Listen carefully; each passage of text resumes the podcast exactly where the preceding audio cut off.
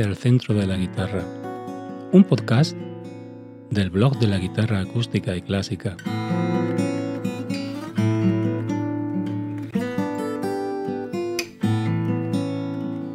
Al timón de este apasionante viaje, Juan Carlos Ayala.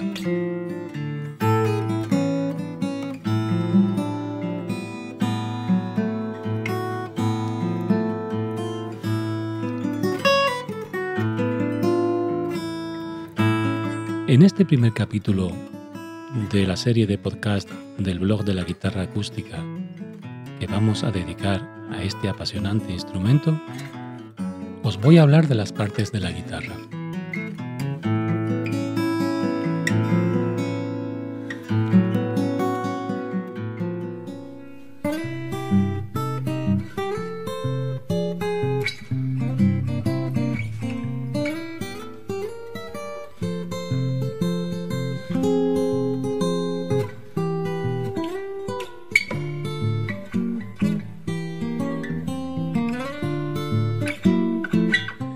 Para ello vamos a imaginarnos la guitarra apoyada boca arriba sobre una mesa.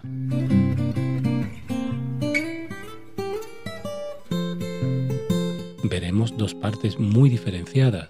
Una de ellas es la caja de resonancia y la otra es el mástil.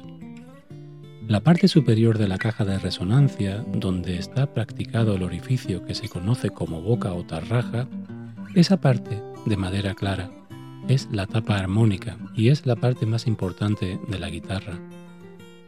Se cree, según estudios, que la tapa armónica es responsable del sonido en un 70 o un 80%.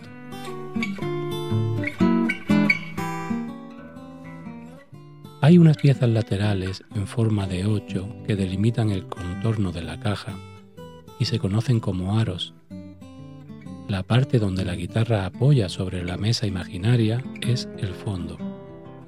Vamos a imaginarnos en este viaje que nos introducimos dentro de la guitarra, de una guitarra gigante. Entramos por la boca y nos ponemos de pie abajo sobre la etiqueta.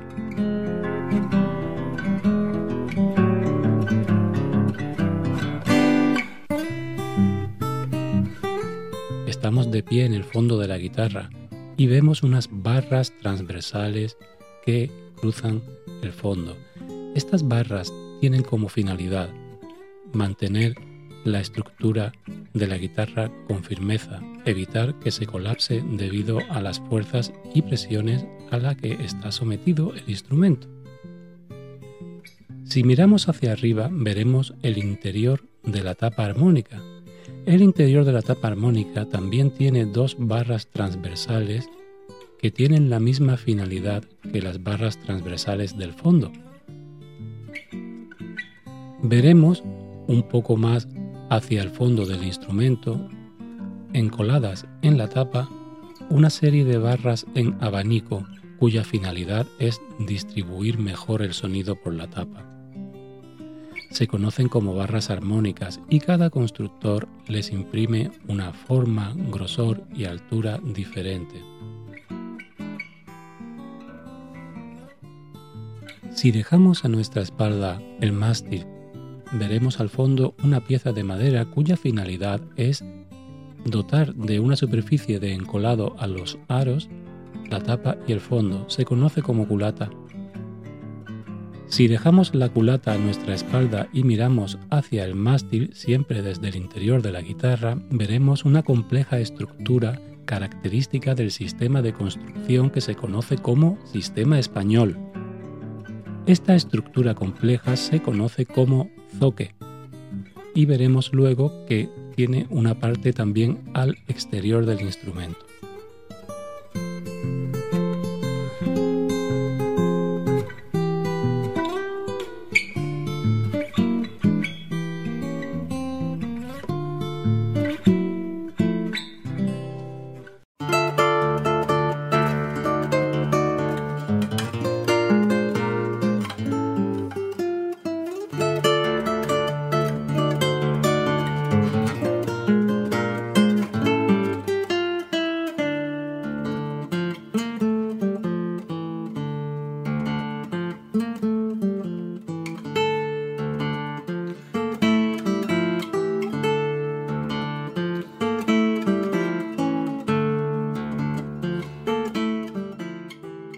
Volvemos a salir de la guitarra y miramos la tapa.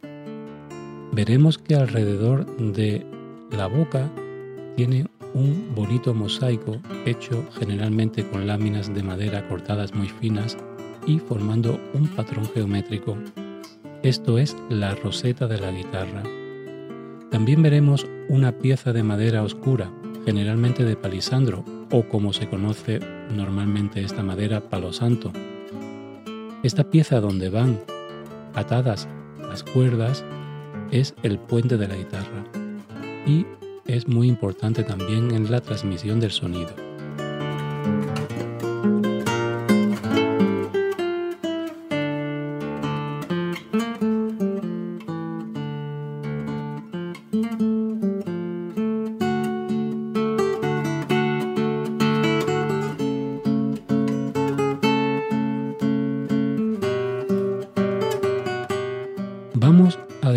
Ahora en la otra parte diferenciada de la estructura de la guitarra, el mástil.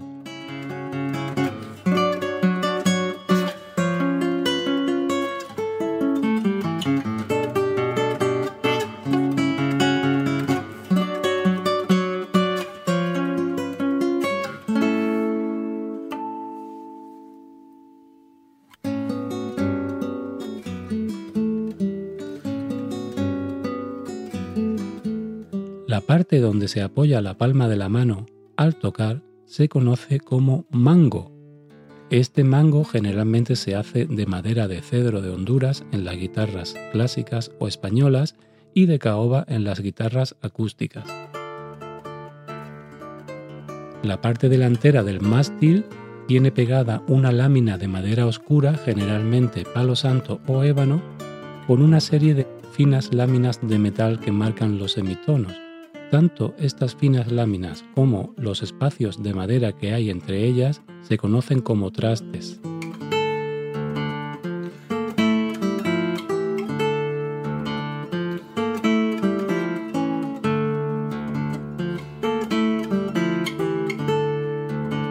Pegada al mango y en la parte delantera del mástil hay una lámina de madera oscura, generalmente palo santo o ébano, se conoce como diapasón. Incrustados en el diapasón hay una serie de trastes metálicos, cuya finalidad es distribuir los semitonos. Los espacios que hay entre los trastes, estos espacios de madera, también se conocen como trastes. La parte superior del mástil, donde se atan las cuerdas, se conoce como clavijero en el clavijero están las clavijas de afinación. La parte delantera del clavijero se cubre con una chapa de madera decorativa, generalmente palo santo, ébano. Esta placa se conoce como pala. Entre el clavijero y el diapasón hay un hueso que generalmente se ha venido haciendo de ese material, de hueso. El hueso más apropiado es el de las patas de las vacas, por tener una gran densidad este hueso se conoce como cejuela y su anchura es determinante en la comodidad del instrumento. Conviene ahora recordar que el puente de palo santo donde van anudadas las cuerdas en la tapa también tiene un hueso generalmente hecho de este mismo material.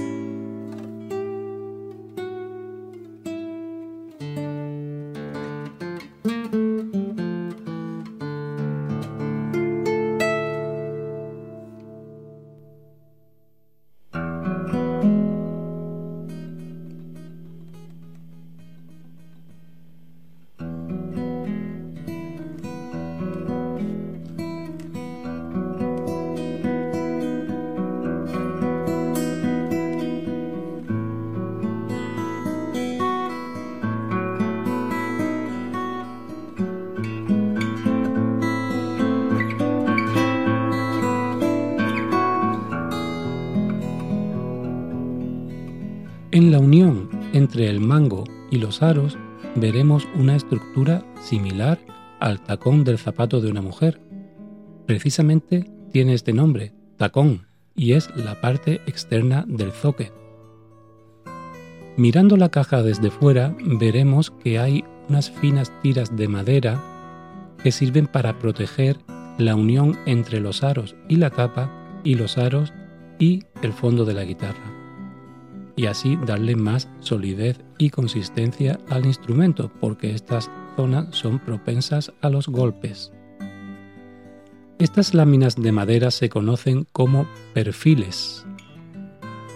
Entre los perfiles y la tapa, los perfiles y los aros y los perfiles y el fondo hay unas laminitas de madera, generalmente tricolor, blanca, negra, blanca o similar, a veces también haciendo un dibujo de espiga, que se conocen como fileteado.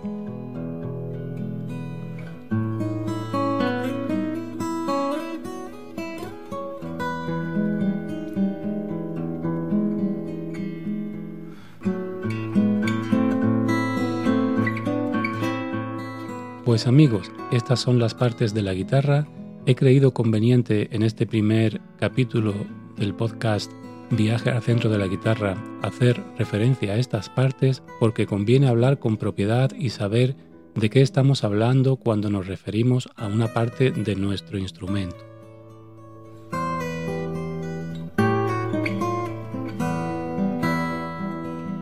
Muchas gracias por escucharme Encantado de estar con vosotros. Ya sabéis que podéis leerme o también oír este podcast en la página web del blog de la guitarra acústica y clásica www.guitarra-medioacústica.com y estaré encantado de recibir vuestras sugerencias en el correo electrónico info guitarra-medio acústica.com.